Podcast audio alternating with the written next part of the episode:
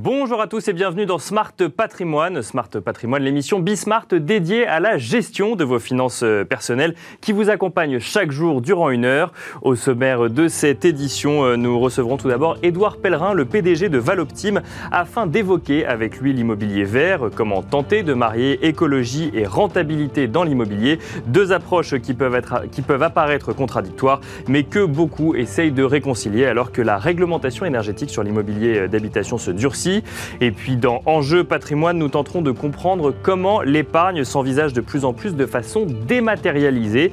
Et nous tenterons de comprendre comment cette approche devient un enjeu euh, global pour la profession. Nous en parlerons avec Marc Templeman, le fondateur de Cashbee, et avec Zacharia Laguel, le président et fondateur de WeSave. Et puis dans la deuxième partie de Smart Patrimoine, nous serons rejoints comme d'habitude par Laura Olivier afin d'évoquer les risques financiers sur les marchés, mais aussi la thématique d'investissement en Chine afin, avant de conclure par le débrief des conférences de Bogdan Koval. Smart Patrimoine, c'est parti. Et c'est parti donc pour patrimoine thématique, un patrimoine thématique consacré tous les lundis à l'immobilier. Et en l'occurrence, nous allons parler d'immobilier vert, d'immobilier écologique, mais aussi d'immobilier moderne. Comment peut-on améliorer l'empreinte carbone des immeubles? Comment peut-on innover et proposer de nouveaux services avec les nouvelles technologies? Et surtout, quel impact pour les épargnants? Nous en parlons avec Édouard Pellerin, le PDG de Valoptime. Bonjour Édouard Pellerin. Bonjour. Alors, quand on parle d'immobilier écologique, on va peut-être peut commencer par des définitions. Qu'est-ce que ça veut dire concrètement? Alors, l'immobilier écologique, euh, pour moi, je, découpe ça en, trois phases. D'accord. Lorsqu'on il y a la phase de construction, il y a la phase et il y a la phase d'exploitation. Euh, et puis la phase de conception, pardon, pour qu'il y ait bien les trois phases. Euh, et effectivement, nous, notre approche, elle est totalement tournée vers l'environnement dès le départ et à, chaque, et à, chaque, étape. C'est-à-dire que on se, on se met dans la, dans, en ordre de marche pour être de moins en moins polluant et pour utiliser de plus en plus de matériaux euh, nobles et tournés vers l'environnement. Aujourd'hui, vous faites essentiellement du moderne, c'est ça? Vous construisez des immeubles de manière écologique? Alors, euh, on aime bien et on aimerait bien pouvoir euh, recycler plus de bâtiments. D'accord. Parce qu'il y a beaucoup d'immeubles de, bureaux qui doivent muter compte tenu de, l'arrivée du, co-living et, de, du télétravail, etc. Bien sûr. néanmoins, on ne peut pas toujours le faire. C'est réglementairement assez contraint, contraignant. Mhm. Euh, effectivement, lorsque le, donc du coup, ben, c'est lorsque l'on crée des immeubles que l'on arrive à être euh, plus performant en termes d'environnement. Et alors, vous nous avez évoqué trois phases. Euh, on peut commencer par la conception. Du coup, quand on veut euh, créer un immeuble écologique, ça commence par cette phase de conception. C'est-à-dire que c'est là où on va choisir les matériaux, c'est là où on va construire peut-être l'immeuble un petit peu différemment pour qu'il soit euh, plus, plus étanche énergétiquement, par exemple, ou autre Alors, exactement, mais il n'y a, pas que ça. Donc, effectivement, il faut que toute l'équipe de l'architecte et, tous les intervenants du projet euh, soit alerte sur ce sujet-là et envie d'aller dans le bon sens. Euh, donc effectivement, vous avez parlé des matériaux. Nous, on, a, on utilise par exemple dans le... on a développé en fait un, concept qui s'appelle My Wood Loft. Et on a un bâtiment qui est aujourd'hui en, cours de finition, qui est à Montreuil, que l'on a fait avec, donc avec Sandra Delamotte. Et dans ce bâtiment, on a choisi des, des matériaux qui sont totalement tournés vers l'environnement. Et par exemple, le, revêtement de sol est fabriqué avec de la poudre de maïs. D'accord, ok. Et, donc ça, c'est, euh, j'imagine que vous l'avez pas forcément breveté, mais c'est vous êtes allé chercher en fait une non, on l'a pas breveté, mais on a on a collectionné en fait dans dans ce concept My Woodloft un certain nombre de choses qui euh, euh, qui vont vers l'environnement. Et, qui remplacent l'existant, mais d'une manière plus écologique. Oui, mais sauf que là, c'est un immeuble construit. D'accord. Oui, Et euh, par exemple, euh, c'est d'anciennes dalles de, dalles de béton qui servaient à, à stocker des voitures. C'était des garages. D'accord. Oui. ça, ça a été concassé sur place, ça a été broyé sur place, ça a été trié sur place, ce qui fait que ce que l'on a sorti de ce chantier, en fait, c'est une infime partie par rapport à une, à une euh, construction normale. D'accord. Et donc, le remblai de cet immeuble a été fait avec les, avec les déchets du, D'accord, donc en fait on récupère les même si on vient changer, ajouter des matériaux écologiques ou euh, changer des matériaux, en fait on récupère l'existant et on le recycle à l'intérieur de l'immeuble automatiquement. Tout à fait. Donc on sort pas avec ces sacs de gravats comme on peut le voir dans certains. Alors on l'a fait, on l'a fait un petit peu et c'est ce qui est fait normalement. Là on pouvait le faire. Euh, J'incrimine pas les autres chantiers. Bien mais sûr, oui, nous, on a pu le faire, donc on, a fait ça comme ça. Pour- pourquoi cette, euh, cette euh, volonté d'aller vers de, de l'immeuble 100% écologique? Parce qu'on imagine que ça coûte plus cher à un moment. Alors je ne sais pas s'il est 100%, si on peut parler de 100% d'ailleurs, mais on imagine que ça coûte euh, plus cher. Pourquoi est-ce que, c'est, pourquoi, pourquoi est-ce que vous y allez? Et pourquoi vous avez décidé d'être autant tourné de- de- sur ce créneau-là? Alors en général, c'est pas moi qui pose les questions, mais je vais vous en poser une. D'accord Euh, quel serait le prix euh, à payer pour sauver la planète? C'est une très bonne question Voilà. à laquelle je n'ai pas la réponse. mais- Voilà. Donc ça, c'est notre euh, première démarche. Euh, et ensuite, effectivement, il y a des surcoûts euh, à certains endroits, mais ces surcoûts, petit à petit, euh, si jamais tout le monde se met à consommer des choses qui sont, enfin, consommer, à utiliser des choses qui sont tournées vers l'environnement, leur coût va, va baisser. Euh, néanmoins, aujourd'hui, nous, dans nos constructions, ben, ce surcoût, il est totalement absorbé, euh, je dirais, par l'économie du projet, euh, voilà, parce que on va chercher de, de, on fait de la qualité. D'accord. Cette qualité, elle est certifiée. Mhm. Il y a, on a toutes les normes du marché, et donc les gens viennent chercher ça aussi lorsqu'ils achètent des, des lieux de vie, des, des biens immobiliers chez nous. eh bien, ils sont toujours satisfaits d'aller sur le haut du marché. Donc là, on a donné un exemple effectivement de cette dalle de béton que vous avez euh, concassée ou euh, effectivement euh, de ces revêtements écologiques. Vous intégrez également de la faune et de la flore locale dans vos immeubles. Alors qu'est-ce que ça veut dire ça, du coup, quand on fait un immeuble écologique avec de la faune et de la flore à l'intérieur? C'est-à-dire qu'on a travaillé avec François Lassafter, qui est un grand entomologiste, euh, et on a en fait utilisé toute la parcelle du, de l'immeuble Mhm. pour refaire un mur à microphone. Alors, euh, à l'époque, on appelait ça des gabions. Euh, Il y a une grande marque qui s'appelle Nature et Découverte qui Mhm. vend, vous savez, ces petites maisons avec les alvéoles où on peut faire rentrer euh, les abeilles et les Oui, bien sûr, oui, effectivement. Et bien, c'est ça, en gigantesque. D'accord. Et donc, on a le plus grand mur à microphone d'Île-de-France. L'idée, c'est de faire revenir la faune et la flore au cœur de la ville. Euh, parce que tous les insectes ne sont pas des insectes qui piquent et qui font mal. C'est une infime partie. Euh, mais effectivement, à force d'urbaniser, eh bien, en fait, on repousse, euh, on repousse la faune et la flore. Et là, l'idée, c'est d'essayer de, de l'intégrer, de la mixer avec, euh, avec nos constructions. Donc en fait, on fait revenir les insectes au cœur de la ville, donc on les fait revenir sur, sur un immeuble. Donc là, j'imagine qu'il faut quand même communiquer vis-à-vis des gens qui vont habiter dans l'immeuble sur le fait que ça n'est pas des nuisibles. Ça a un intérêt pour l'immeuble ou c'est au- autre que faire revenir cette faune et cette flore? Je veux dire, ça, a un, impact ou un effet sur l'immeuble ou c'est vraiment, entre guillemets, offrir un habitat à ces insectes pour ensuite aller polliniser euh, le, le reste Alors de la en fait, c'est un, peu- la, la réponse, elle est, euh, vous, vous l'avez faite, elle est un petit peu mélangée de, D'accord. de, de tout ça. C'est-à-dire que les gens qui viennent, euh, en l'occurrence euh, à Montreuil, qui ont Mhm. acheté, c'est des- pour la plupart, c'est des gens qui habitaient déjà à Montreuil, mais c'est des gens qui sont très sensibles à ça.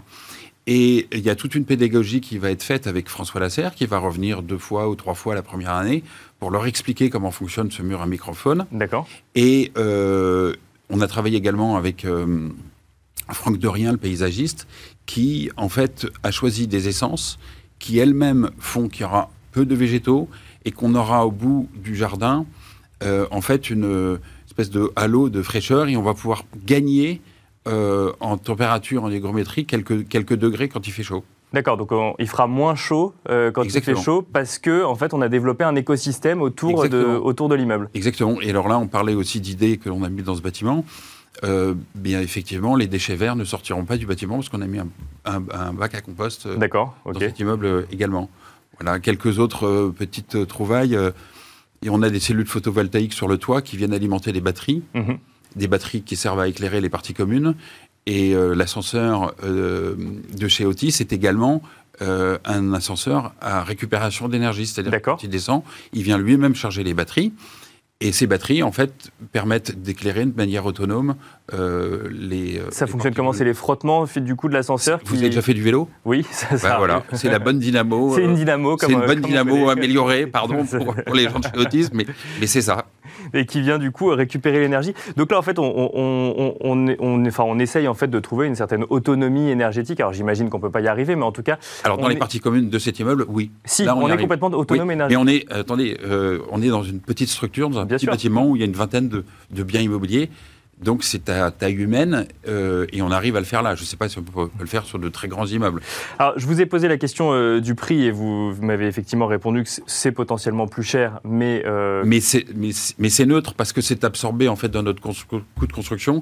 Et comme l'immeuble est très qualitatif, en fait, on va chercher des valeurs plutôt haute. D'accord. Mais dans le marché, mais plutôt haute. Donc c'est neutre. C'est neutre. Et alors, en termes de, de gestion, enfin, déjà, est-ce que c'est plus compliqué aujourd'hui de, construire un, immeuble écologique parce qu'on se rajoute des contraintes, si je puis le dire ainsi, ou en tout cas on se met des contraintes supplémentaires pour justement avoir cette autonomie énergétique, pour avoir un petit peu plus, pour faire revenir la faune et la flore, pour choisir des matériaux qui seraient plus écologiques. Est-ce que du coup ça rajoute une complexité? Oui, tout à fait. Alors la complexité, elle est là parce qu'on a les normes NF Habitat, euh, Biodiversity euh, et plus. Euh, et en fait, ces normes et ces labels euh, nous impose des contraintes. Mhm. Mais en fait, c'est pour nous un, un, véritable plaisir, parce que c'est dans l'ADN de, l'équipe. Et, euh, et, du coup, ben, on a en fait, euh, je pense, un immeuble extrêmement qualitatif, et ça se ressent dans, au moins dans le, fait que les clients soient très captifs et très sensibles à ça. Vous avez combien d'immeubles aujourd'hui chez, chez Valoptime, du coup, sur cette norme-là? Alors, on ne les garde pas, les immeubles, puisque Bien sûr. Moteur, donc on les vend. Non, mais donc, vous avez construit combien, pardon Le concept de My Woodloft, le premier, il est à Montreuil, il est en train d'être livré.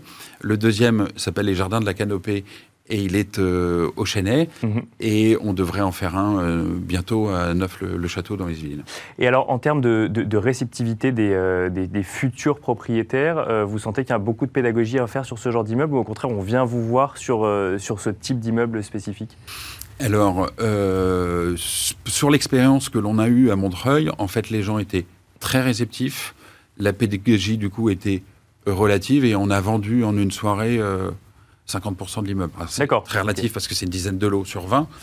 Euh, voilà. Mais les gens non, sont, sont, très très sensibles. Alors, le, le est peut-être une population un peu différente, un petit peu plus âgée, où là il y a un peu plus de pédagogie effectivement un petit peu plus importante. Mais euh, disons qu'on est content de pouvoir euh, transmettre ces idées-là. Merci beaucoup, Edouard Pellerin, de nous avoir euh, bah, décrypté un petit peu ce, concept hein, d'immobilier vert ou d'immobilier écologique, mais pas que, puisque du coup, on, est également dans, l'immobilier moderne. Edouard Pellerin, je rappelle que vous êtes le PDG de Valoptime. Merci à vous également de nous avoir suivis. On se retrouve tout de suite dans Enjeu patrimoine. C'est parti pour Enjeu patrimoine. Nous allons aujourd'hui tenter de comprendre ensemble l'essor de l'épargne en ligne et les nouveaux enjeux que cela génère pour les épargnants, mais aussi pour les professionnels du secteur. De nombreuses solutions émergent et avec euh, elles de nouvelles façons d'appréhender l'épargne et la relation client. Quelle place donc pour l'épargne digitale? Nous en parlons avec Marc Templeman, le fondateur de Cashbee. Bonjour Marc Templeman. Bonjour. D'ailleurs, si on ne savait pas que vous étiez de Cashbee, on, l'identifie assez euh, facilement. Et on en parle également avec Zacharia Laguel, le fondateur et président de WeSave. Bonjour Zacharia bonjour, Laguel. Bonjour. Alors, ce que je vous propose, c'est on va parler pendant une quinzaine de minutes du coup de cette épargne digitale. Peut-être en 30 secondes chacun, rappeler les services que vous proposez afin qu'on comprenne réellement quelle est votre position et votre vue du marché. Peut-être Zacharia Laguel pour commencer alors effectivement, WeSafe, c'est une société technologique qui est un des leaders de la gestion privée en ligne depuis 2016. On met à disposition des clients particuliers des offres de gestion sous mandat. D'accord. Donc euh, accessible dès 300 euros. C'est une épargne qui est performante, euh, à faible coût transparente et très accessible et qui permet à un utilisateur de créer son profil de gestion en ligne en quelques instants et de se voir investi sur un produit d'épargne longue euh, investi en tracker. Ça, c'est la partie euh, consommateur, mais vous avez également une activité B2B. Exactement. Et fort de ce succès en B2C, nous avons pivoté vers un modèle à destination des professionnels du secteur qui permet à tout un chacun, en tout cas les banquiers et les conseillers en patrimoine, de, de renouveler leur expérience de distribution en mettant à disposition des solutions euh, d'agrégation patrimoniale qui permettent d'accompagner les clients finaux sur les thématiques qui, leur sont chères. Alors Marc Tempelman, même exercice en, une trentaine de secondes, effectivement, de présenter l'activité de, de Cashbee. Alors Cashbee est parti du constat que nous sommes très très nombreux à mettre beaucoup de côté, mais pas trop savoir quoi en faire. D'accord. Donc l'idée était d'aider les Français à épargner plus et mieux. D'accord. Surtout mieux. Même si on avait déjà beaucoup de côté. Ah, absolument. on n'a jamais assez. Euh, c'est pour les petits budgets comme pour les gros budgets. Ça commence à partir de 10 euros. Et pour ce faire, on s'est dit qu'il fallait partir, un, de l'outil qu'on a maintenant tous, c'est-à-dire le portable, donc d'essayer de, proposer tous nos services à travers le petit écran. Et le second élément, c'était de, partir du produit le plus simple, c'est-à-dire de, de partir d'un compte rémunéré. D'accord. À partir de là, on a construit également d'autres euh, solutions d'épargne, toujours dans la, dans la simplicité. Cashbee Plus une assurance vie par thème, CashB plus IMO pour ceux qui adorent l'immobilier et CashB plus relance pour ceux qui veulent mettre leur, leur argent au, au, au travail via la relance française. Alors du coup, messieurs, maintenant, bah, la première question, la question à, à, à 1000 euros. Aujourd'hui, est-ce qu'il est est-ce qu'il est envisageable de ne pas avoir la possibilité d'épargner en ligne quand on est un, quand on est un épargnant ou, euh, ou un consommateur? Peut-être bah, euh, Marc Tempelman pour commencer Alors, Je pense que vous vous doutez de ma réponse. oui, oui, je me doute de votre réponse. Mais non, vous non, pourriez, non, vous pourriez me dire, euh, on a encore beaucoup de pédagogie à faire, euh, ça n'est pas, ça n'est pas complètement acquis. Alors, un, on a encore beaucoup de pédagogie à faire. Deux, euh, le client moyen chez nous, il a, il a plus de 40 ans. D'accord. Donc, ce que je voudrais surtout communiquer, c'est que l'expérience digitale euh, qui est naturelle, native euh, pour les jeunes, elle est euh, très facilement acquise et aujourd'hui attendue également par les générations qui, euh, qui leur précèdent. Euh, donc le digital, en fait, pour nous, et j'irai même plus loin, le mobile est le cœur de la proposition de valeur parce que c'est par elle que passe cette simplicité et par ailleurs l'éducation financière auquel, à laquelle vous faisiez allusion, dont on pense effectivement qu'on en a encore beaucoup, beaucoup besoin. Donc aujourd'hui, Zacharia Laguel, même s'il y a beaucoup d'interlocuteurs avec qui on peut discuter pour, euh, pour gérer son argent, je pense à un conseiller bancaire, je pense à un conseiller en gestion de patrimoine ou autre, on ne peut pas euh, ne pas envisager d'avoir une interface en ligne pour gérer ou en tout cas avoir une vue soi-même de son épargne. C'est devenu un standard de marché. Aujourd'hui, on ne peut pas concevoir d'avoir un produit d'épargne pour lequel on n'a pas un reporting quotidien, pour lequel il n'y a pas un conseiller capable de savoir ce qui se passe en termes de performance, en termes de risque, en termes de frais.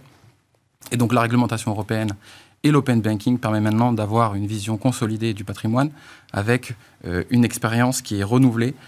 Lorsque vous allez dans une banque privée, même si vous avez un million d'euros, vous avez un reporting annuel. D'accord. Ouais. Ça, ça doit changer avec la technologie qui est au service de l'usage. Parce qu'on ne veut pas un reporting annuel, on veut un reporting seconde par seconde, en fait, c'est ça? Presque. En Presque, tout cas, on va avoir le contrôle. Et donc, on va avoir le contrôle, la transparence, et ça, c'est permis grâce à la technologie.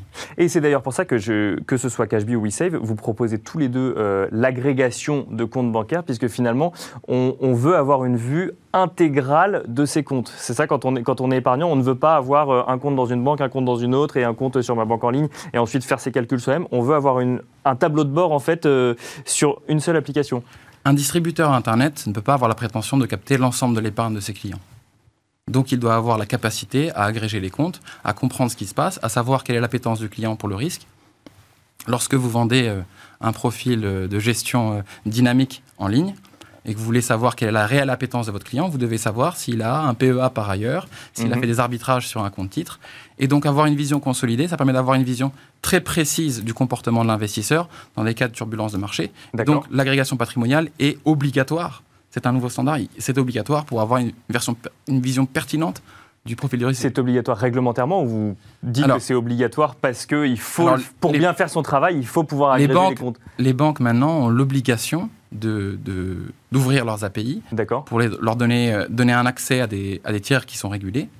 Alors ça oui, effectivement, mais est-ce que l'épargnant a obligation de vous donner tous ses comptes? Non, l'épargnant a cette option pour avoir un conseil pertinent. Et donc, euh, c'est un peu ce trade-off qu'on va aller chercher on va proposer l'expérience à l'utilisateur et c'est euh, cet utilisateur qui va euh, euh, agréger ses comptes. Par exemple, vous allez avoir un compte chez Boursorama, chez Fortuneo, dans une banque privée. Vous allez agréger l'ensemble de vos comptes, avoir une vision consolidée et avoir un profil de risque qui va être euh, très précis puisqu'il va être basé sur l'ensemble des comportements financiers et extra-financiers du client. Marc Tempelman, c'est quelque chose qui est bien compris, ça, cette idée de euh, vous avez besoin de me connaître le mieux possible pour ensuite me proposer des services euh, d'épargne? Alors je, je, crois que oui, en tout cas ça s'améliore, euh, notamment parce que grâce à des acteurs comme, comme WeSave, mais aussi comme nous, euh, on essaie quand même de déjargoniser un tout petit peu ce bien milieu sûr, qui ouais. peut paraître pour de nombreuses personnes comme étant très opaque. Euh, donc souvent ça passe par juste utiliser des mots plus simples pour établir ce fameux profil de risque. Euh, euh, L'agrégation, par ailleurs, au-delà de, permettre de, correspondre et de répondre aux, aux réglementations, c'est tout justement utile pour le client aussi de voir euh, quotidiennement la composition de son portefeuille, la performance. Alors, je ne suis pas un grand fan de la gamification à outrance, mais en revanche, créer un rapport un peu plus régulier avec son épargne permet aussi de mieux l'appréhender, peut-être de s'amuser un peu plus en épargnant, une activité qui pendant très longtemps a été perçue comme chronophage et administrativement plutôt lourde. Mais alors, est-ce que ça, il n'y a pas des freins quand même, des, peurs ou des risques euh, sur l'agrégation justement? Alors des risques, je ne sais pas, mais en tout cas des peurs de se dire bon bah j'ai entre guillemets une grosse partie de mon patrimoine dans une banque et j'ai envie d'en mettre une petite partie euh, en ligne, mais il faut que je donne quand même des comptes sur le reste euh, et que je donne toute cette information là. Bah, je vais revenir sur ce que disait Zach. D'abord, c'est pas obligatoire. D'accord. Il se trouve que la plupart des clients le font. Euh, donc, c'est en train de rentrer dans les mœurs. On comprend que pour avoir une vue complète de mes, de, mes avoirs, il faut bien que je donne les accès qu'il faut. Euh, enfin, la réglementation évolue pour faciliter tout cela. Il est évident que l'acteur à qui vous faites confiance, euh, j'espère Cashby, évidemment, ce sont des acteurs qui sont régulés et, donc supervisés par la Banque de France directement. Et on tombe bien sur les mêmes réglementations que, que, qui sont appliquées aux, aux, banques. Donc, on a beau être un acteur un peu plus petit aujourd'hui, euh, on reste quand même, euh, on espère, digne de confiance, puisque on tombe sur la même réglementation. Alors, on parle d'agrégation, et vous avez parlé tout à l'heure tous les deux de, de, conseil. Conseil qui n'est pas forcément quelque chose d'évident quand on parle d'une application quand on parle d'un service en ligne. On se dit, bah, au contraire, j'ai toutes les informations moi-même pour pouvoir gérer moi-même mon épargne. On parle du coup de tableau de bord, on parle euh, d'investissement en quelques clics directement via son téléphone. Quelle place pour le conseil du coup aujourd'hui dans cette épargne en ligne, Zacharia Laguel? Alors aujourd'hui, effectivement, il y a deux, deux, typologies de clients. Les clients très autonomes, assez experts, ils représentent moins d'un tiers euh, de la clientèle patrimoniale en, France. D'accord, donc eux, ils, se débrouillent tout seuls Eux, ils se débrouillent pratiquement tout seuls. Ils ont toujours besoin d'avoir un conseiller qui est un peu plus expert sur certaines thématiques, euh, qui va avoir euh, une explicabilité plus prononcée sur, par exemple, des mesures de risque, euh, de la de la l'explication sur les frais qui sont perçus par les banques puisqu'il mhm. y a aussi une très grande opacité sur les frais de gestion euh, par exemple des fonds donc euh, avoir un accompagnement est, important et pour la plupart d'entre eux ils vont avoir un conseil disponible en ligne en chat, en visio, parfois même en présentiel. Donc, il y a un conseil. Il y a un conseil qui est présent, mais dématérialisé. Exactement. D'accord. Et, donc, on peut échanger avec son conseiller. Et donc, ça, vous, vous avez dit quoi? C'est un tiers qui, entre guillemets, a besoin d'un conseil très euh, enfin, sporadiquement et deux tiers qui ont besoin d'un conseil plus régulier, c'est ça? En fait, plus vous montez en complexité, par exemple, si on rentre dans des thématiques fiscales, juridiques, euh, patrimoniales, par exemple la transmission, plus vous avez besoin d'avoir quelqu'un qui n'est pas seulement un conseiller financier, mais aussi un fiscaliste ou euh, un expert en gestion de patrimoine. Et donc, pour la plupart des, clients particuliers, une, une interface digitale est suffisante pour faire de l'épargne sur livret, pour faire de l'épargne en ligne, en gestion sous mandat par exemple. Euh, Marc Tempelman, même constat chez vous, effectivement, il y a, même si on peut faire en quelques clics, du coup, enfin investir en quelques clics, il y a besoin d'un conseil quand même toujours, il y a besoin qu'il y ait quelqu'un derrière qui puisse répondre? Alors, moi je distinguerais conseil et il y a quelqu'un derrière qui puisse répondre. Ah, c'est pas la même chose. C'est pas la même chose. D'accord, un conseil, c'est pas forcément une discussion. Bah, ça peut passer par euh, ce, petit euh, outil-là, et il y a des choses très simples à mettre en place, de type, bah, mettez-moi des alertes quand vous estimez que j'ai trop d'argent sur mon compte courant et qu'il est temps de mettre une partie de côté. Et si vous voulez bien être euh, m'indiquer le montant que vous me suggérez de mettre de côté, euh, tant mieux. Ensuite, euh, comme le disait Zach, plus ça devient complexe, plus effectivement l'humain devient incontournable. Donc en fait, si je comprends bien, l'automatisation est la première étape du conseil. C'est-à-dire qu'on on, on, définit ses critères soi-même, et ensuite le téléphone nous rappelle ou non, ou le, téléphone ou le site d'ailleurs nous rappelle ou non, euh, si on veut continuer sur cette même démarche d'épargne. Exactement. Et puis encore une fois, on peut, on peut commencer par des choses très simples. Hein. C'est euh, automatiser ou mensualiser une mise de côté d'une certaine somme est un moyen très très puissant pour dans 10, 15, 20 ans Mhm. avoir une somme d'épargne bien plus grande qu'on l'aurait espéré. Euh, donc, encore une fois, ça, commence par des règles euh, heuristiques assez, assez simples, que vous prenez ou non, c'est mhm. toujours à la main du client. Euh, et ensuite, ça peut se complexifier selon votre profil. Mais le conseil s'applique aussi à quelqu'un qui gagne 1000, 2000, 3000 euros par, par, par mois. encore une fois, il y, y, a effectivement des clients patrimoniaux qui ont besoin de, conseils très sophistiqués en termes de transmission et fiscaux. Et là, je pense que l'humain est incontournable. Pour ce qui est de, je peux mettre plus de côté, mais expliquez-moi comment faire et quand faire. Bien sûr. Euh, ça, ça peut s'automatiser et on le fait avec grand plaisir. Juste pour, bien comprendre, le, alors on ne peut pas forcément parler de tickets moyens, mais les montants investis euh, généralement sur, euh, en, ligne, on est de l'ordre de 100 euros, 1000 euros, 10 000 euros? Alors il y, a trois chiffres qui sont assez, assez drôles. je pense que je peux partager avec vous. en 2019, le client moyen chez nous il avait 6500 euros. D'accord. Fin 2020. 6500 euros investis euh, en tout, donc en tout, compte, euh, l'assurance vie, enfin la, totalité de son, épargne dans l'écosystème CashBee. Ensuite, euh, fin 2020, il avait 12 500 euros. Et aujourd'hui, il se rapproche des 20 000 euros. D'accord. Alors, ça veut dire deux choses. Hein. Ça veut dire qu'il y a certaines personnes qui, effectivement, appliquent les conseils et arrivent à mettre de plus en plus de côté. Mais ça veut dire qu'ils sont prêts à mettre plus aussi en ligne. Exactement. Et ce qui n'était pas forcément le cas avant. C'est-à-dire quoi On a moins peur, on a plus confiance du coup avec, aussi Moi, dans je les pense, solutions je digitales pense qu'avec la multiplication d'acteurs, et on, on- on est quelques-uns maintenant à pousser cette idée que euh, l'épargne peut tout à fait se traiter en ligne, qu'on peut agréger ses comptes et qu'en fait c'est très utile, voire ludique, euh, d'épargner de cette façon, euh, je pense que le message commence à passer. Alors il y a encore énormément de chemin à faire, notamment en termes de pédagogie sur la sécurité, la confiance et ensuite comment euh, distribuer et constituer mon portefeuille, mais le message commence à, à- à passer et c'est aussi pour ça que je pense qu'il s'agit d'un milieu où euh, plusieurs acteurs peuvent tout à fait euh, côte à côte réussir. Et Za- Zacharia Laguel, même question. Enfin, vous constatez les mêmes ordres de grandeur aujourd'hui sur, euh, sur, sur les investissements? Alors, ce qui est tr- très intéressant, c'est qu'il y a effectivement deux typologies de clients. Ceux qui vont déléguer la gestion de leur contrat, et ceux-là, on va commencer dès 300 euros d'investissement. Et on va arriver avec des moyennes de quelques dizaines de milliers d'euros par compte. Et en gestion conseillée, lorsque, on- lorsque utiliser la plateforme ne nécessite pas que vous, vous envoyez de l'argent sur la plateforme, que vous soyez conseillé directement dans votre banque, D'accord. là, ça peut être de la gestion conseillée sur plusieurs millions d'euros, avec des agrégations où vous avez des clients Mais alors ça, qui vont agréger leur compte, par exemple, dans une banque privée parisienne. D'accord. Et, Et vont- va donner le conseil, mais Exactement. pour des, des- en fait, des transferts de fonds qui seront ensuite Sans- gérés par la banque. D'accord. sans que vous ayez besoin de transférer votre argent de l'acteur vers WeSave. D'accord. Ok, je Donc, comprends. Avoir la position, avoir la capacité d'analyse et avoir un système de recommandation pertinent qui permet d'aligner votre profil de risque dans la banque, c'est désormais possible avec la- avec l'agrégation. Alors, un mot, euh, Zacharia Laguel, de, de- votre activité B2B. Donc, euh, on a bien compris l'activité euh, B2C. On investit directement en ligne via son téléphone ou via, via son ordinateur. On a l'impression que c'est euh, la dernière brique d'une euh, gestion euh, d'épargne d'une gestion de patrimoine qui existe depuis longtemps avec des conseillers établis, avec des banques euh, établies. Et vous avez pourtant une activité pour les professionnels. Quel est l'apport d'une solution en ligne directement pour les professionnels? Alors le digital n'est ni plus ni moins qu'un outil d'excellence professionnelle.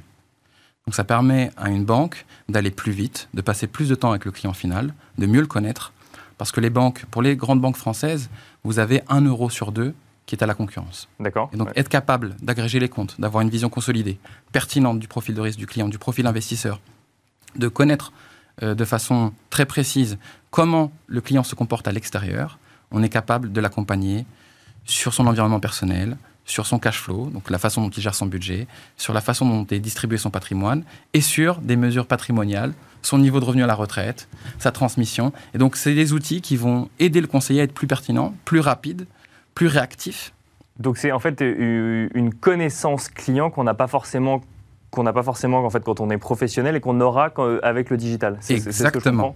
meilleure connaissance client avec euh, des heuristiques qui sont euh, structurées. Imaginez que vous soyez le patron d'une grande banque française, vous voulez avoir un conseil premium pour l'ensemble de vos clients, vous allez créer euh, tout un parcours euh, patrimonial qui va encadrer le travail de l'ensemble de vos collaborateurs pour la clientèle. Mais alors on en revient quand même à cette question de protection des données à un moment. Si euh, moi je partage mes données avec Cashbee par exemple et que du coup derrière ça peut servir à une banque pour euh, savoir que j'ai des comptes ailleurs, ça c'est pas un souci pour les. C'est un enjeu de concurrence, c'est-à-dire qu'effectivement, tous les banquiers cherchent à principaliser la relation. Donc, pour le client final, il va s'adresser au client, au, au conseiller qui est le plus professionnel vis-à-vis de D'accord. lui. Donc, il peut, le client final s'adresser à Cashbee, il peut s'adresser à WeSave, il peut aussi s'adresser à son banquier qui l'accompagne depuis 20 ans et utiliser des solutions qui lui sont mises à disposition.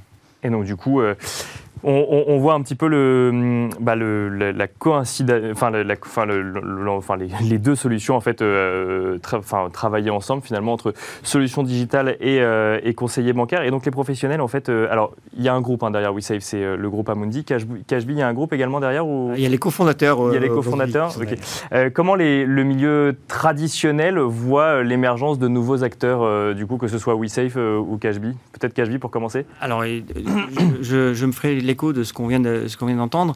Il y, a- deux regards, et je pense que celui qui est le plus constructif, c'est dire euh, voilà des acteurs qui peuvent nous aider, avec qui on peut collaborer, euh, de la même façon euh, que des, accords ont été conclus par WeSave. Nous, on distribue notre solution, par exemple, via la plateforme Lydia. Donc aujourd'hui, ce- celui qui est lydien peut ouvrir un compte rémunéré via, via nos partenaires.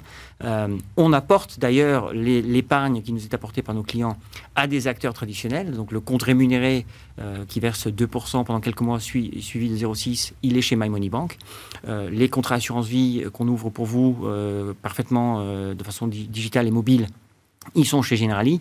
Euh, donc en fait, euh, c'est des collaborations. C'est ça, en fait, on ne peut pas travailler l'un sans l'autre, si je comprends bien. Absolument, absolument. Et c'était le même constat, euh, Zachary Lagal, en, quelques secondes, du coup, de ce rapprochement avec, avec Amundi? Ah oui, c'est un, un, un enjeu extrêmement important pour les acteurs traditionnels de se positionner sur une nouvelle thématique d'épargne digitale, de parcours client. Aujourd'hui, tous les acteurs ont besoin de se renouveler en matière d'usage. Et donc, faire un partenariat avec une fintech, euh, c'est très important pour pouvoir renouveler euh, les services qui sont apportés aux distributeurs, par exemple.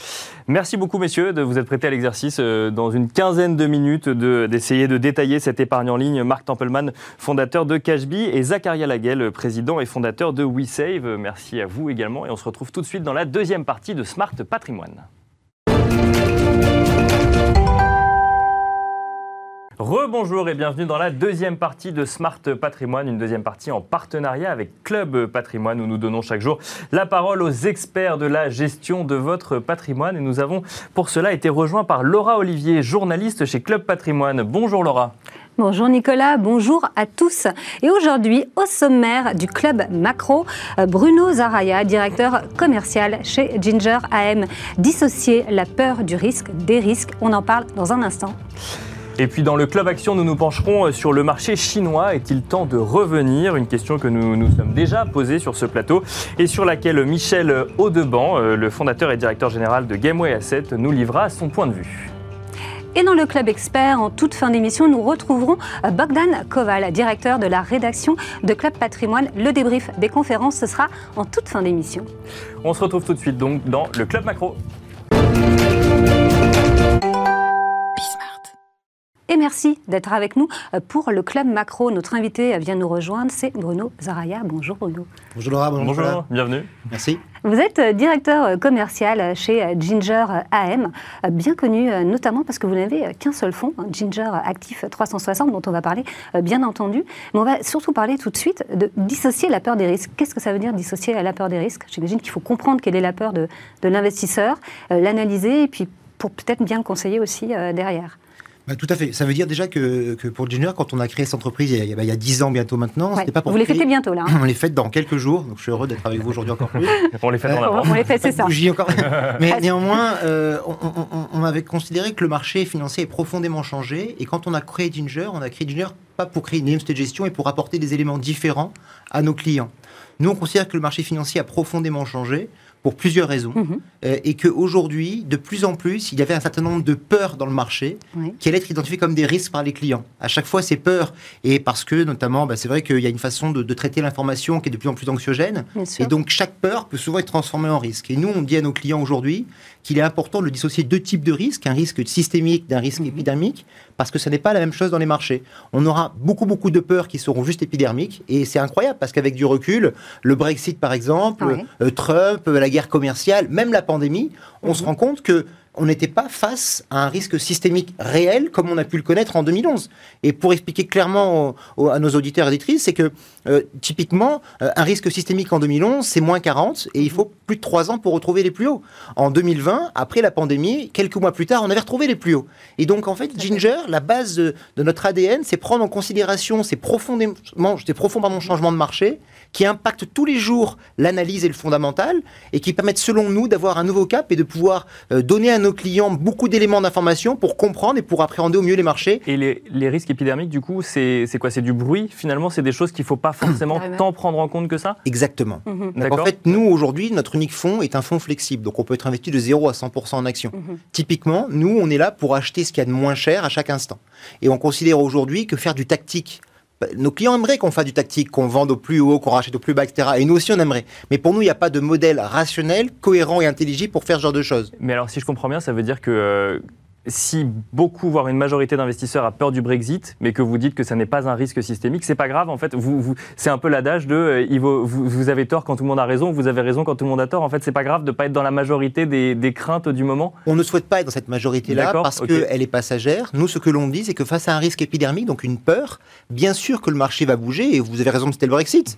Le Brexit, le vendredi, c'est moins 8 sur le marché, moins 4 le lundi. Donc quand vous vous êtes investi, comme c'était notre cas, bah, vous pouvez vous dire c'est compliqué à tenir, il faut du courage et il faut des éléments euh, rationnels pour tenir ses positions. Mais ce qu'on dit à nos clients, c'est que bien sûr que le marché va bouger, il va baisser un jour, deux jours, trois jours, mais nous, ce dont on est convaincu, c'est qu'il sera plus haut dans quelques semaines. Et donc, on ne sait pas faire ce tactique parce que vous savez, souvent, les raisons qui vous font acheter le marché sont les mêmes qui vous font vendre le marché. Et inversement. Par exemple, on a des clients qui, quelques jours avant l'élection de M. Trump, avaient dit on va alléger un peu, Trump pourrait être élu. Mhm. Et quelques jours après l'élection, on dit au même client c'est bon, il a été élu, on peut renforcer. Mhm. Et ça, c'est très très difficile de le faire face à un client. Et c'est très très difficile de faire de la performance en faisant ces achat-vente, achat-vente, parce que bien sûr, bien souvent, on prend des portes de saloon. Et aujourd'hui, moi, j'ai envie de dire à des clients qui investissent, parce que c'est important, quand les taux sont à zéro, la question n'est plus de se dire est-ce qu'on doit prendre du risque ou pas? La question est de se dire quel type de risque on doit prendre, parce que le risque Ouais, est partout. Et nous, on préfère prendre un risque appréhendé, identifié. Et chez Ginger, il y a deux jambes. Une jambe fondamentale.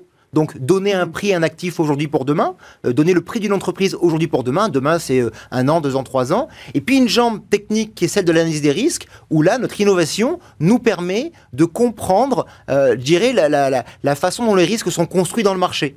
Euh, si je devais donner un exemple à, vos auditrices et vos auditeurs, je dirais, par exemple, prenez la volatilité. La volatilité, c'est une quantité de risque. Je dis elle est 12, c'est une quantité de 12. Et ben nous, plutôt que de la quantifier, on préfère la qualifier. Parce qu'en fonction de comment elle est construite, elle pourrait être un risque réel pour nos clients dans le marché. D'accord. Alors euh, justement, euh, c'est vrai que vous avez dû hein, faire face à la peur de vos clients, euh, notamment euh, en plein début de pandémie, hein, puisque vous avez vraiment fait partie euh, des mauvais élèves à, ce moment-là, puisque vous aviez euh, beaucoup euh, de cycliques et de financières. Qu'est-ce qui se passe à ce moment-là? Qu'est-ce qu'on dit euh, à ces clients? Et, euh, et quel, est, oui, quel est le message, justement, pour dissiper cette fameuse peur? Alors écoutez, c'est très simple et vous avez raison d'a- d'aborder ce sujet-là. Nous, euh, moi, je veux dire qu'on a un seul fonds, vous l'avez souligné. Tout à fait. Donc déjà, au-delà de notre innovation, ça veut dire une chose, c'est que nos intérêts sont complètement alignés avec ceux de nos clients. Oui. Quand on prend une position, ça engage toute entreprise. Mhm. Et au moins, tout le monde comprend cette sincérité et cette authenticité-là. Après, en mars 2020, on entame euh, le début de la pandémie qu'on n'a pas du tout vu venir. hein. Enfin, vous faites Forcément. pas, hein, Oui, sûr. parce que vous, vous avez Pardon, des balises hein, qui, euh, qui repèrent Alors, les... on a des balises Là, pas, là, des pas. risques systémiques, mais ça. à ce moment-là, et c'est pour ça qu'on prend position le 18 mars, on dit à nos clients, écoutez, la peur, elle est partout. Elle est diffusée partout et contrairement à une crise financière type subprime ou autre, n'importe quelle personne peut comprendre la pandémie. On Bien arrête l'économie, on ferme Mhm, tout, mhm. tout le monde peut s'approprier la crise. Donc la peur était extrême et les discours globaux étaient aussi dans cette peur-là. Quand on parle de crise de 29, quand on dit que tout s'arrête, quand on dit Ouais. que c'est probablement l'une des pires crises qu'on ait connues, eh, vous êtes financier, vous vous dites je pars. Mais malgré cela, nous, dans nos outils, on ne voyait pas de risque systémique monter, Mhm, comme en 2008 ou comme en 2011. Donc on dit à nos clients, le 18 mars, on prend la parole, et chaque Ouais. personne peut écouter sur notre site, tous les éléments sont archivés. On dit, écoutez, un, pour nous, il n'y a pas le risque systémique qui se construit comme en 2011. D'accord. Mais Donc- l'économie, les, éco- les économies mondiales ferment, mais vous- votre outil vous dit qu'il n'y a pas de risque systémique, donc pour vous, il n'y a pas de risque systémique. Donc pour nous, il n'y a pas de risque systémique. La question qu'on pouvait se poser, c'est, avant cette crise-là, on avait beaucoup de valeurs cycliques et financières, et il est évident que quand les économies ferment, c'est pas les valeurs qu'il faut avoir en priorité. Bien sûr. Ouais. Nous, on avait ces valeurs-là parce qu'on considère que le cycle économique perdurait. Et d'ailleurs, les résultats des entreprises Mhm. de mars 2020 montraient bien que ce cycle perdurait. Autres sortaient de très beaux résultats. Mhm. Bon. Juste après la pandémie, enfin après la clôture, de la, la- la- la- la fermeture des marchés au niveau mondial, nous, on fait un bilan, on se dit voilà, le risque ne monte pas. Donc nous, pour nous, c'est un outil qui est important dans la partie Mhm. analyse de risque du marché. S'il ne monte pas, ça veut dire deux choses. Ça veut dire un, qu'il y a des solutions, et deux, et on écrit ça à ce moment-là, qu'il y aura des plans de soutien et des plans de relance colossaux Mhm. aidés par des politiques de taux bas. Donc ça veut dire que ces solutions devraient permettre à l'économie de certes avoir une sorte de récession flash, mais de perdurer avec une croissance très forte par la suite. Et donc on a dit à nos clients, avoir des cycliques et des financières à la veille de la pandémie, ce n'est pas une bonne idée. En Mhm. revanche, après une récession flash, qu'est-ce que c'est? C'est le début d'un cycle important, donc il faut le garder pour des raisons différentes, ces valeurs cycliques et ces. Bien valeurs sûr. financières. Et là où tout le monde pensait que c'était plus la santé ou la distribution qui allait en profiter, c'est vrai que le rebond, le début du rebond, et là c'est incroyable, le début Ouais. du rebond en Europe, on peut le dater du 18, mar- 18 ou 19 mars. Ça veut dire deux jours après le premier jour du confinement. Donc c'est très Donc là, il y difficile fondamentalement d'acheter un ça vrai point d'entrée. il y avait un point d'entrée exceptionnel Mm. qu'il était extrêmement difficile pour beaucoup d'acteurs de prendre. Certains Mhm. clients sont rentrés, nous on a réussi à faire venir certains clients. Et c'est vrai que depuis 10 ans, quand vous avez appréhendé le Brexit différemment, Trump, euh, même la Chine, en début 2016, vous avez beaucoup Mhm. d'économistes qui disent la Chine s'écroule. Là aussi, on me dit non, pas du tout. Être capable de garder le cap. euh, souvent, les clients voudraient qu'on bouge toujours, et parfois mais- pas prendre une décision, c'est Au, difficile au aussi. final, est-ce qu'il existe encore des risques systémiques quand on voit que les banques centrales sont systématiquement euh, au secours des marchés? Alors bien sûr, oui, tout à fait. Les risques systémiques, parce que si vous voulez d'abord, il y a beaucoup de produits plus ou moins complexes qui sont vendus dans des proportions incroyables et où si le risque se met à monter, la réassurance impactera fortement les marchés. Et c'est toujours euh, le, le même sujet, c'est que face à la volatilité, nos clients ont tous fait la même chose. C'est-à-dire qu'en fait, Mm. pour fuir, vous savez, c'est comme dans toute activité. Quand on fait quelque chose avec la peur, souvent ça se réalise. Aujourd'hui, tous nos clients euh, font des allocations d'actifs ou des investissements en ayant peur. Peur de se tromper d'investissement, peur de perdre ou autre. Bon, c'est rarement un bon, une bonne conseillère la peur. Et ben c'est pareil, pour fuir cette volatilité qui leur paraissait être le risque. Nous on dit non. Regardez la volatilité, elle monte, elle baisse, elle monte, elle baisse. Et souvent pour des peurs. Un jour, il y aura un risque, elle montera fortement. Mais si elle monte 50 fois pour juste des peurs, ça n'est plus un indicateur suffisant. Mhm. Or, ce que l'on dit, c'est qu'aujourd'hui, tous nos clients ont fui la volatilité en achetant de l'illiquidité. Sur l'obligation, sur le private equity, sur des SCPI, sur des produits structurés. Et donc, les masses d'actifs illiquides sont aujourd'hui très très importantes. Et quand il y a beaucoup, beaucoup, beaucoup de liquidités, vous le soulignez très bien, bah, ça veut dire que le jour où on, on- on ferme un petit peu le robinet, l'impact est encore plus fort quand il y en avait moins. Donc, bien sûr que des risques systémiques, il y en aura encore. Malheureusement, je dirais, j'espère le plus tard possible. Nous, on espère le plus tard possible, même si nos clients aimeraient nous voir être capables demain de, de partir face à un risque systémique. Mais nous, on, on va, espère va plus tard possible. euh, comme c'est bientôt fini, Bruno, j'aimerais bien savoir ce que vous avez aujourd'hui euh, en portefeuille, quelles sont les, les premières lignes et si vous avez réalisé des arbitrages. Alors, c'est une, excellente question. On a aujourd'hui 27 titres en portefeuille qui sont à peu près les mêmes qu'il y a 3 ou 4 ou 5 ans. C'est-à-dire que nous, on a, on a vraiment un, euh, une capacité de, dotation qui est très très longue. On a peu de rotation au portefeuille. La différence qu'il y a, c'est que si vous regardez le portefeuille d'ingénieur, sur les 6 premières lignes, il y a 5 financières. Or, ces 5 financières, elles sont très loin de leur plus haut par rapport à 3-4 ans. En revanche, le fonds est au plus haut. Donc ça veut dire que on a les mêmes titres, mais qu'il y a un vrai travail qui a été fait. Et le travail a été d'accompagner la partie cyclique. On a été très agressif l'année dernière sur la partie cyclique via des Arcelor, via des Saint-Gobain, euh, des Schneider ou des Infineon. Et puis, depuis, depuis maintenant quelques mois, fin d'année dernière, et on a renforcé en début d'année, on a commencé à très fortement renforcer la partie financière qui pour nous est très en retard. D'autant que nous, on anticipe plutôt une inflation qui va rester assez élevée sur les, prochaines, les prochains mois. Donc ça devrait normalement aider les taux qui sont pour l'instant très administrés mais qui ne sont pas à leur niveau. Et donc aujourd'hui, on est très financière et cyclique. Et les arbitrages n'ont pas été faits en termes de vente de valeur, mais plus dans les pondérations dans le portefeuille par rapport au potentiel que nous identifions. Oui, et d'ailleurs, quand on regarde vos performances, c'est vrai, depuis le début de l'année, elles sont euh, à plus de 19, hein, il me semble. Oui, tout à fait. Donc, euh, oui, comme quoi, force est de constater euh, que c'est plutôt, euh, c'est plutôt bien. On fait de notre mieux et on se bat tous les jours pour, Merci. pour nos clients. Merci beaucoup, euh, Merci Bruno, d'avoir été Merci avec beaucoup. nous. Dans un instant, le Club Action, et on va parler de Chine avec un des meilleurs spécialistes des marchés émergents. Faut-il revenir en Chine? Une question régulièrement posée sur ce plateau et l'optimisme semble d'ailleurs parfois revenir alors que les déclarations récentes de Xi Jinping avaient, pu euh, jeter un léger froid sur les investissements dans le pays. euh, déclaration quand ce n'était pas les actes du gouvernement euh, chinois. Nous en parlons donc avec Michel Audeban, fondateur et directeur général de Gameway Asset. Bonjour Michel Audeban. Bonjour. Alors, le contexte chinois n'a pas l'air si rose que ça euh, pour euh, les investisseurs. Il y a cette croissance qui ralentit après avoir euh, fait rêver tous les investisseurs fin euh, 2020 et début 2021. Il y a des, les déclarations récentes de Xi, Jin- Xi Jinping pardon, à l'égard des riches. Il y a les régulations parfois rapides, parfois même assez brusques de fintech ou plus récemment de sociétés tech. On a l'impression, en tant qu'investisseur européen, que comme on n'a pas forcément la main sur tout ce qui pourrait se passer, mieux vaut ne pas y aller. Est-ce que c'est un sentiment que vous partagez? Alors je ne le partage pas, mais je, je le comprends très bien. D'accord. Et, et c'est vrai que les marchés chinois nous ont pas ménagé ces derniers temps. On, on- on a eu une période qui est un peu, qui est un peu compliquée. Euh, de notre côté, euh, on avait, on va pas dire anticipé, mais on a senti venir des petites choses. Et à partir de novembre dernier, on s'est sous-pondéré Chine. D'accord. Euh, pourquoi? Donc Pour vous-même, vous avez partagé ces craintes-là? On a partagé en partie ces craintes-là. D'accord. Pas toutes, puisque là, on- quand on va à l'extrême des craintes, il y en a qui vous disent il faut pas acheter d'actions chinoises, tout va être nationalisé, etc. Donc ça, on partage pas du tout. Mais le fait que la Chine rentrait dans une période difficile, oui, à partir de novembre, on a fait cet, cet état des lieux. Pourquoi? Euh, Ça a été l'arrêt de l'IPO de Ant Group, Mhm. le révélateur. On, on a assez régulièrement dans le marché, en tout cas, c'est pas la première fois que l'État chinois resserre un, un petit peu. Ça avait été le cas il y a 2-3 ans contre, par rapport à Tencent. Ça avait duré une petite année. Classiquement, ce sont des périodes où la Chine a la main où ça se passe plutôt bien. On a même cherché Jacques Mhm. pendant un bout de temps, effectivement. Elle a mais plus. Oui, il est plus- Et, euh, et donc c'est dans ces périodes où elle a la main qu'elle pousse un petit peu son, qu'elle pousse un peu son avantage. Mhm. Et on a dans ces, on a dans ces périodes-là des resserrements à différents niveaux qui s'installent dans la durée. Et c'est pas un coup, Mhm. c'est euh, voilà, on en profite pour passer un certain nombre de choses tant que tout va bien globalement. Pourquoi tout va bien? Ça paraît un peu bizarre. La Chine était clairement en avance de cycle par rapport à nous post-Covid. Et Mhm. donc euh, le deuxième trimestre, ils étaient à 18 de croissance. Mhm. Euh, Maintenant, ils sont plus en train de se normaliser. Et ils étaient très à l'avance par rapport à ce qu'ils pensaient. Donc, ils ont un excédent de croissance, si je peux dire comme ça, qui leur permet d'être euh, un peu plus, un peu plus actifs. Qu'est-ce qu'ils ont fait cette, cette période de, de resserrement? En fait, elle a eu trois phases, oui, du moins, il y a eu trois axes, puisque certains se, su- se superposent. Le premier axe, ça a été la reprise en main, en effet, vous citiez Jacques Ma, dans le groupe, et des grands, hein, c'est-à-dire euh, Bien sûr. ouais. Bien sûr. Alibaba, Tencent, Tencent. Meituan, etc. Où, euh, si je simplifie, l'idée de Pékin, c'est de montrer who is the boss. Hein, Mm. on- Ouais, c'est ça. Bien Dès que ça commence à nous échapper, euh, on, on On rappelle monte, qui est on le patron. Voilà, typiquement, s'était permis d'être un petit peu hein, péremptoire euh, vis-à-vis de, vis-à-vis de Pékin. À titre personnel, il aurait gagné 15 milliards de dollars sur l'introduction. Ben, deux jours avant, Pékin a dit ben, non, on ne mord pas la main qui mange, Mm. il te donne à manger, donc euh, voilà, tes 15 milliards, tu peux faire une croix dessus. ça, ça s'est poursuivi. On a vu qu'il y a un certain nombre de choses. Il y a des rumeurs actuellement possibles, éventuelles, de démantèlement de l'IP.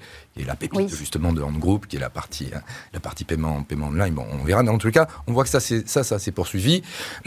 Pardon. Et aujourd'hui, c'est clair. Euh, donc, euh, la Chine a repris la main et très clairement, les grands groupes comprennent que, euh, je n'en veux qu'un exemple. Récemment, il y a eu conscience que dans le domaine de prospérité commune, euh, on en reparlera, euh, il fallait faire quelque chose. Eh Mhm. bien, Ouais. euh, les grands groupes ont généreusement fait des donations ça. euh, tout à fait en phase avec ce que voulait Pékin. Donc voilà, le, message, le premier message est passé. Le deuxième message, ça a été tout ce qui est autour de la data. Et là, on a eu par exemple l'éche- la, la période Didi, hein, c'est pas Mm. vous avez suivi le leader si, Bien sûr, chinois, chinois, qui a été introduit en bourse de New York, et puis euh, deux jours après a, été, euh, a reçu un gros coup Pareil. de scud de, de- Ouais. de- de Pékin. Euh, là, c'est beaucoup plus compréhensible. On va dire que c'est une erreur de Didi, ou vraisemblablement de SoftBank, qui est l'actionnaire de référence de, Ouais. Didi. Euh, Pékin pour différentes raisons, on ne va pas rentrer en détail, mais estimé que les données de Didi, qui est donc un Uber, étaient stratégiques. Mhm. Et que ces données, il ne fallait pas les communiquer à l'extérieur, et en particulier ça, c'est États-Unis. Euh, dans le processus d'IPO aux États-Unis, vous savez qu'il y a accès à un certain nombre de données, et donc dès le début, Didi- Pékin a dit à Didi attention, ça nous pose un problème. Ouais. On n'est pas à l'aise avec D'accord. ça. Donc en fait, si jamais on l'a vécu nous, si jamais on l'a vu, c'est que euh, en fait, il y a eu une erreur à un moment et que ça a été introduit alors que ça aurait pas dû être introduit. Bah, C'est-à-dire qu'à un moment, alors que Pékin disait cela, qu'il n'y avait pas de loi qui interdisait ça. Mais enfin, D'accord, vous savez, ouais. quand vous êtes chinois et que sûr. Pékin vous dit faut pas faire, euh, Oui, vous faites pas de dire. hein, vous faites pas. Bon, hein, et, et là, euh, a priori, SoftBank aurait poussé, un peu pris à la gorge, aurait poussé pour Mhm. que Didi soit introduite contre l'avis de Pékin, enfin du moins sans avoir sûr, fait ouais. le due deal avec Pékin, et euh, derrière Pékin a tapé. Et donc, Euh, oui, mais c'est une vraie question. C'est force est de constater qu'une entreprise chinoise, mais euh, soutenue du coup par une banque internationale et sur, enfin, qui fait son IPO aux États-Unis sur un marché international, en fait, peut de la même façon se voir couper, se, se- se faire couper du jour au lendemain par le, par le gouvernement chinois pour le coup. Bien sûr, mais enfin le sujet c'est pas tellement le fait que ce soit des Japonais au capital, pas tellement le fait qu'elle était à New York, si ce n'est l'aspect data, c'est vraiment un aspect data. D'accord. C'est sur la partie data où il y avait, un- il y a- il y avait un vrai sujet. En groupe, il y a sûrement eu un aspect data aussi, hein, puisque Mhm. on n'y était pas, mais a priori, en réunion euh, deux jours avant euh, l'introduction, l'arrêt de l'introduction entre euh, Ant Group et Pékin, et Pékin aurait demandé à Jacques Ma accès aux, aux données, Mhm. euh, parce que vous savez, pour Pékin, quand même, quelque part, on n'est pas dans une grande démocratie, euh, dans, un, dans un système comme ça, avoir des entités privées non coopératives qui détiennent plus d'informations que vous, c'est juste insupportable. Bien sûr. oui, oui. Donc Pékin a demandé à avoir accès à ces Bien informations. Ils n'ont pas eu. Jacques Ma leur aurait joué un petit peu à, à- à la Jeff Bezos. Ce ne sont pas mes données, ce sont les données de mes clients. Je n'y ai pas accès. Oui, bah, des, Ah, les sûr. débats qu'on a vus entre Apple et le FBI euh, que, aux États-Unis, effectivement. Oui. Donc ça, c'était la deuxième vague, tout ce qui est data. La troisième vague, c'est... Et, et là, ne- alors ne doutons pas, la deuxième vague data, elle est là pour durer 15 ans. hein. C'est la nouvelle version de la guerre économique, enfin une branche importante de la guerre économique sino-américaine. On va en avoir pendant un certain temps. La troisième patte, c'est une patte prospérité commune. Hein, Vous avez vu ce thème sortir Oui, euh, récemment. On va l'avoir très vraisemblablement jusqu'à l'élection de 2022, où je vous rappelle, Xi Jinping va pour troisième- trois ans. Mais son troisième mandat, Troisième donc. euh, C'est quoi cette prospérité euh, commune? C'est euh, c'est en fait c'est- c'est accentuer son marché intérieur, c'est ça C'est euh, se retourner un peu vers son marché intérieur parce que la demande extérieure est moins, moins présente, même si elle a porté justement ce rebond de la Chine euh, sur les derniers mois? Je crois qu'il y a deux choses. Il y a une première partie qu'on peut peut-être plus qualifier d'idéologie, mais qui, qui- qui est une partie euh, qui, qui peut tout à fait se comprendre. C'est le sentiment, se réveiller un petit peu effaré le matin en se disant mais finalement on est plus égalitaire que les États-Unis. Il y a plus de milliardaires en Chine qu'aux États-Unis. Et en termes d'inégalité de revenus, nous, Chinois, sommes en train de reproduire le schéma américain euh, que l'on maudissait. Donc il y, a- un- vrai problème. Et puis, en effet, derrière, il y a le fait que si on répartit mieux la richesse, eh bien, on le sait bien, hein, si on donne du revenu à des revenus faibles, il y a une propension à consommer qui est plus forte, ça relancera la consommation. Donc c'est cet ensemble de choses. Et pour ne pas dire la raison principale, c'est aussi que, euh, donc on l'a dit, euh, Xi Jinping va se présenter l'an prochain pour un troisième mandat. hein, c'est jamais Mhm. arrivé depuis Deng Xiaoping, hein, c'est historique. Euh, et il y a dans le parti des voix qui commencent à monter en puissance, justement contre ça, sur Mhm. plus de redistribution. On est dans un monde trop inégalitaire. C'est bien de. Donc, on peut dire quoi? Que c'est la fin de Deng Xiaoping. Enrichissez-vous. Hein, ça- cette phase est arrivée. Là maintenant, on a une phase qui est plus de répartition. Et par contre, est-ce que c'est un dossier que vous surveillez de très près aussi? On le suit, on le suit. On n'est pas du tout investi dans ce type de. non, on n'est pas dans l'immobilier. On n'a jamais Ouais. été. On ne sera pas dans Evergrande. Euh, L'intérêt, c'est sur la partie dette. C'est ça On est en train de Bien préparer la création de, de- de Ouais. quelque chose dans la dette émergente, Mhm. donc c'est surtout sur cet angle-là qu'on regarde le dossier Evergrande. Euh, il est clair que la Chine a envie de, euh, de nous redonner sa dette obligataire, hein, qui est importante, même si elle se stabilise par rapport au PIB depuis, depuis 2-3 ans. Et c'est c'est la deuxième, hein, le deuxième marché dette au monde derrière Mhm. les États-Unis, qui est très peu détenu par les étrangers. Donc ils veulent, ils veulent que les étrangers montent en puissance. Il est évident qu'ils doivent regarder dans ce cas-là à ne pas laisser trop de faillites qui ferait du mal aux, aux étrangers. Donc c'est dans ce cas-là qu'il faut le, c'est dans ce cas-là qu'il faut le regarder. Tout à fait. Et j'ai regardé un peu, un peu vos fonds, euh, Michel. Euh, C'est vrai que Gem China, contrairement euh, aux deux autres, euh, se porte un peu moins bien. Hmm. C'est pour quelle raison? Oui, parce que la Chine, hein, c'est vraiment la Chine qui a, qui a beaucoup baissé. Euh, c'est le aller, seul mais- fonds sur lequel l'indice est négatif. Voilà. On a réussi à être légèrement négatif, on a réussi à être légèrement positif, on a un 3-4% d'avance, quelque chose comme ça. Euh, donc c'est la principale raison, c'est que le pays qui a tiré vers le bas les émergents, qui cette année ont une performance relative par Ouais. rapport à l'Europe pas bonne, hein, euh, donc le pays qui a tiré vers le bas, c'est la Chine. Oui, c'est pour ça que c'était celui qui s'en était aussi sorti le, le mieux l'année passée, justement. Dernier, c'est un peu plus de 37%, Ça, il c'est- avait 15% voilà. par rapport à son Tout à fait. Alors, juste, j'étais en train de dire, donc, euh, deux, points gros néga- deux, deux gros points négatifs, euh, fin d'année, qui Mhm. nous avaient incité à être Ouais. sous-pondéré. Le premier, c'est celui-là, on l'a vu, c'est régulation. Mhm. Euh, et là, où est-ce que l'année Nous, on a le sentiment que le feu est en train d'être orange clair. C'est pas fini, on le voit encore ce matin. On va en avoir sûrement encore pendant une semaine, 15 jours, un mois, deux mois, quelque part, on va dire jusqu'à l'automne, pour, pour simplifier. Je Mhm. disais, ça dure à peu près un an. Et puis, deuxième raison pour que quelque part, vers l'automne, vers la fin de l'année, ça s'améliore. Autant, je disais que cette année, ils sont en accélération de croissance, autant l'an prochain, ils cherchent la croissance.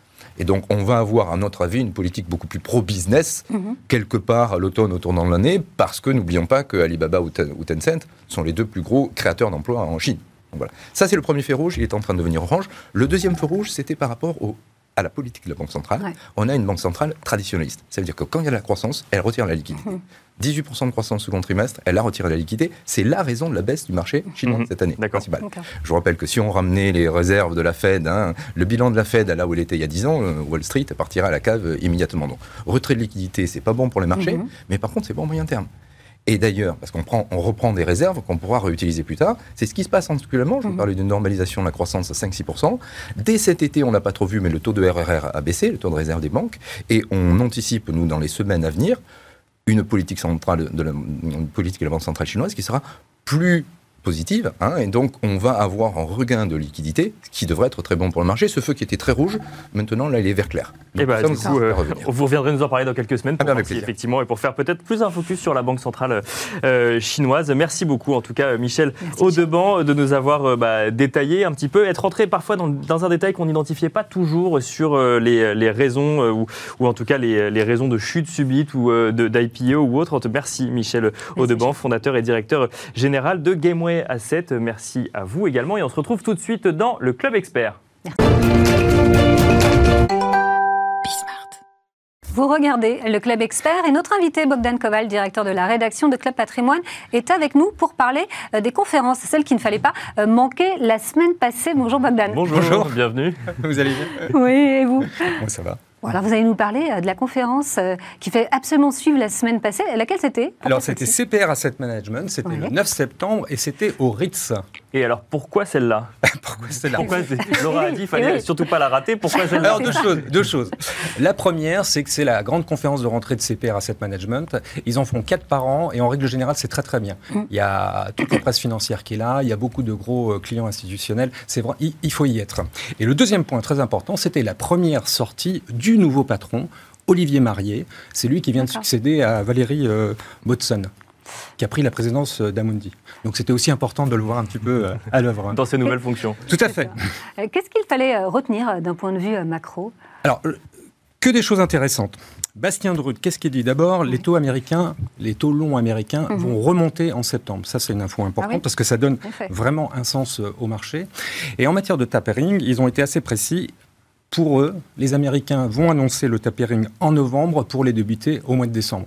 C'est le premier qui donne un calendrier un petit peu euh, précis. Donc là, on est sûr que ce serait avant la fin de l'année. Oui. C'est une info. Et les taux longs qui remonteraient, ce serait du coup en lien avec ce tapering euh, anticipé, c'est ce que nous dit cette PRM Pas forcément. hein, Pas forcément, Pas, pas d'accord. forcément. Euh, Pour la partie macro, c'est tout ou Il y a d'autres. euh, Oui, il y a d'autres choses. Il a. Ouais. aussi, Bastien Drut, ce qu'il a dit d'intéressant, c'est que la BCE aussi, on s'attendait de ce côté-là à une réduction des achats d'actifs de la BCE à partir du T4, c'est-à-dire euh, très prochainement.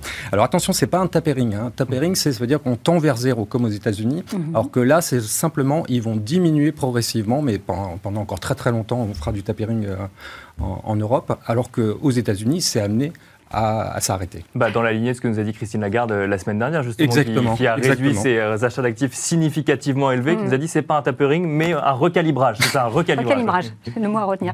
Euh, on vient de parler de la Chine dans le, le Club Action. Euh, quelle est justement leur position sur la Chine? Alors, justement, très intéressant là aussi, euh, quelle est la position de la Chine? C'est Laetitia Baldeschi qui en a parlé. Mhm. Elle, elle est super bonne euh, sur ce secteur, elle a beaucoup travaillé. Alors, simplement, hein, je vais résumer parce qu'elle a été un petit peu longue sur le sujet. Il y a trois secteurs qui posent problème c'est l'immobilier, la santé et l'alimentaire. Pourquoi Tout simplement? Parce Ouais. que c'est des secteurs qui risquent d'être soumis à un petit tour de vis euh, du, du gouvernement Mhm. à l'image de la techno. hein. Elle a aussi parlé de la techno, mais ce qu'elle ne savait pas, c'est que ce matin, Pékin envisage de démanteler Alipay. Alipay, c'est l'application, euh, justement, euh, qui est très populaire, l'application de paiement très populaire euh, d'Alibaba. Voilà. Donc les technos à suivre, euh, l'immobilier, la santé et l'alimentaire. Ça fait déjà pas mal hein, sur, euh, sur un indice. À chinois. surveiller, oui. À surveiller, bon, on en parlait il y a quelques instants, effectivement. Absolument. euh, Ouais. À surveiller, on se demande quand est-ce qu'on revient en Chine, effectivement. Au, au moins, ça. on sait où on va, mais euh, il faut Mais justement, vous allez voir, il y a une surprise. Vous allez voir, il y a une surprise. Et alors, justement, quels sont les marchés préférés euh, de ces PRM Alors ça, c'est Malik Hadouk qui en a parlé euh, des marchés préférés. Mhm. Alors pour eux, clairement, c'est le Japon.